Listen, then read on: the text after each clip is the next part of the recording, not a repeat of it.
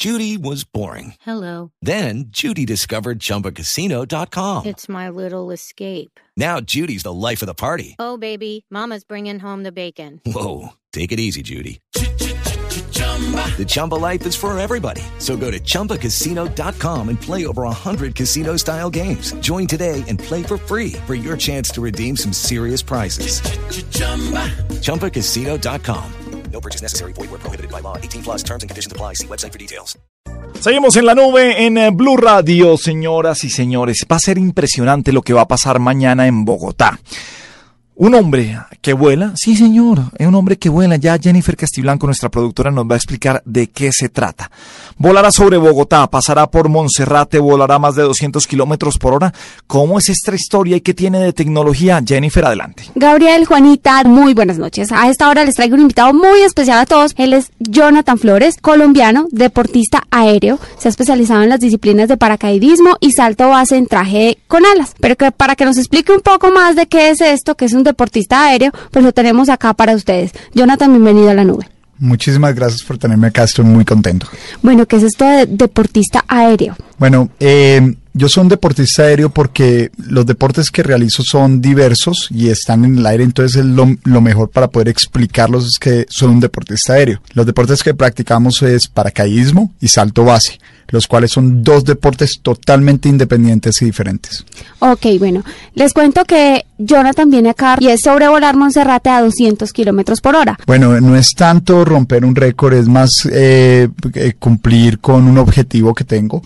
Eh, el objetivo que tenemos es queremos regalarle a Colombia la oportunidad de observar uno de los saltos que nosotros hacemos alrededor del mundo, que ya los hemos hecho en líneas de Nazca, que los hemos hecho en el Corcovado de Brasil en Río, que los hemos hecho en las montañas flotantes de China, en los parques nacionales en Noruega, en Suiza, en Italia, Francia, pero que nunca hemos tenido la oportunidad de ver uno de estos saltos eh, acá en nuestro territorio.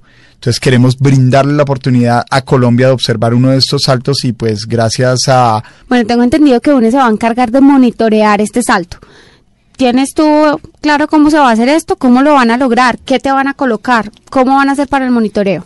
Vale, el monitoreo que vamos a hacer con un ES, vamos a estar grabando y vamos a estar utilizando el 4G LTE de UNE para subir todo en línea y que la gente pueda mirar este salto a minutos después de que ocurra. Está Jonathan ya en Monserrate. ¿Qué es lo primero que vas a hacer? Bueno, sé que vas a, a, partir desde sí, Aeropuerto Guaymaral, llegas allá a Monserrate ¿Y qué hace Jonathan? Bueno, vamos a estar en el helicóptero, vamos a estar más o menos uno de entre 500 y 1000 metros por encima de Monserrate. El helicóptero va a estar más o menos entre 2000 eh, metros alejado de Monserrate. Vamos a saltar, vamos a abrir nuestro traje con alas, empezar a volar hacia la iglesia de Monserrate, donde va a estar todos los asistentes, donde va a estar todos los bogotanos mirando este salto. Vamos a pasar al lado de la iglesia de Monserrate a seguir volando. Después vamos a abrir nuestro paracaídas y vamos a aterrizar. Bueno, hablamos un poquito del traje, de ese traje tan especial que debes usar para realizar este tipo de salto. Este es un programa tecnológico, entonces hablemos de, esa tecnología. ¿Qué, ¿En qué material debe estar hecho tu, tu, traje? ¿Qué es lo que tiene de especial para que cuando saltes de, del helicóptero vayas como, como un ave para que te dirijas al punto que es y de pronto no, no te desvíen los vientos? Para poder ponerlo, eh, eh, que los oyentes nos entiendan que es un traje con alas, es como si fuera una ardilla voladora. Es un traje que tiene unas membranas, un overall que tiene unas membranas de tela entre los brazos y las piernas. Hay dos membranas de tela, una al frente y una atrás. Al aire, al uno saltar, el aire empieza a incrementar. Este aire va a unos canales y las alas se inflan. Producen lo que se conoce como un perfil alar, o sea, el perfil del ala de un avión. Esto sumado al viento relativo que está pasando produce sustentación. Es el principio básico aerodinámico el por qué los aviones vuelan. Ya dependiendo de la habilidad del piloto y el conocimiento que uno tiene, uno puede manipular su cuerpo para cambiar las características de vuelo del traje, hacer que el traje gire, hacer que el traje vaya más rápido, más lento, que vaya a más ángulo, a menos ángulo. Y ya depende de la habilidad del piloto poder manipular todas estas variantes para ser preciso, para poder volar donde uno quiere y para poder llegar más lejos, ir más rápido, ir más lento. Ya depende del de, conocimiento del piloto. Bueno, estos trajes son hechos en un nylon, cero porosidad eh, y son producidos por más o menos cuatro, cuatro casas productoras alrededor del mundo que se especializan en hacer estos trajes. Esos trajes son bastante complejos de hacer, están hechos a medida de la persona que lo va a volar. Varían de, de acuerdo al conocimiento y de acuerdo a, a la capacidad del piloto. Empieza, empieza, uno empieza con trajes pequeños, que son alas más pequeñas.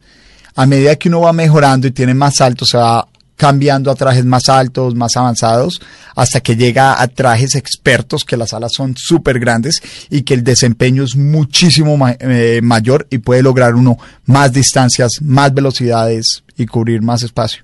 ¿Alguna vez de niño soñaste con que realmente ibas a volar? Porque pues yo creo que es el sueño de muchos niños. Si tú le preguntas Sí. que no quisiera volar, o como algún superhéroe que ven con capas, no quisiera volar. Es- ¿Tú lo lograste? ¿Alguna vez de niño soñaste de pronto que ibas a terminar en esto? Es totalmente, eh, es una muy buena pregunta porque cuando está de niño uno siempre ve Superman y siempre uno quiere volar como Superman, que lo ve uno volando entre edificios y todas estas cosas. Y uno le dice a la gente adulta que, oye, algún día quiero volar como Superman, uno de niño, y le dicen, no, eso no es posible. Entonces nosotros como adultos asesinamos los sueños y asesinamos la- las posibilidades de los niños y alguna vez yo quise, yo, yo de niño quería volar y ahorita estoy cumpliendo mi sueño en niñez como una persona adulta y trabajando y haciendo mi sueño y es una experiencia súper bonita. Eh, desde niño siempre tuve una obsesión por el aire, siempre tuve una obsesión por los pájaros, por las cosas que volaban, por los aviones y, y en este camino de obsesión, una vez terminé el colegio y estaba en el mismo punto en el que están muchos jóvenes tratando de preguntarse, bueno, ¿qué voy a estudiar? ¿Qué voy a hacer? Eh, dije, bueno, tengo que estudiar algo que, que, que en lo ¿Qué que pueda plata? trabajar. Y eso fue negocios internacionales, lo cual terminó siendo un error porque después empecé a, a estudiar aviación, lo cual me gustó más. Pero eventualmente en, la, en mi curso de aviación conocí un paracaidista, terminé de ir a saltar con él y me di cuenta que era mucho más divertido estar fuera del avión que dentro del avión y terminé convirtiéndome en paracaidista. ¿Cuál es el entrenamiento eh, que tiene que hacer un deportista como tú? Bueno, ¿Qué eh, haces? ¿Corres, saltas, levantas pesas? En nuestros deportes, eh, el estar, o sea, uno tiene que estar en una condición física relativamente buena. No es un deporte de fuerza, es un deporte más de fineza. Es un deporte más de saber manipular el aire. Nosotros cada vez que saltamos tenemos un minuto, dos minutos en caída libre. Nosotros tenemos una preparación para hacer un salto de una hora, dos horas, para poder practicar por dos minutos.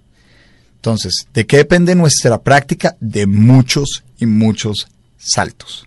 Pero sí, entrenamientos de resistencia, entrenamientos en los cuales puedo mantener mis brazos abiertos por 10 minutos, puedo mantener mis piernas estiradas con algo de presión por 10 minutos. Entonces son entrenamientos muy con en músculos muy localizados. Jonathan, bueno, pregunta que no podemos dejar de pasar acá en la nube. ¿Qué tan aficionado eres a la tecnología?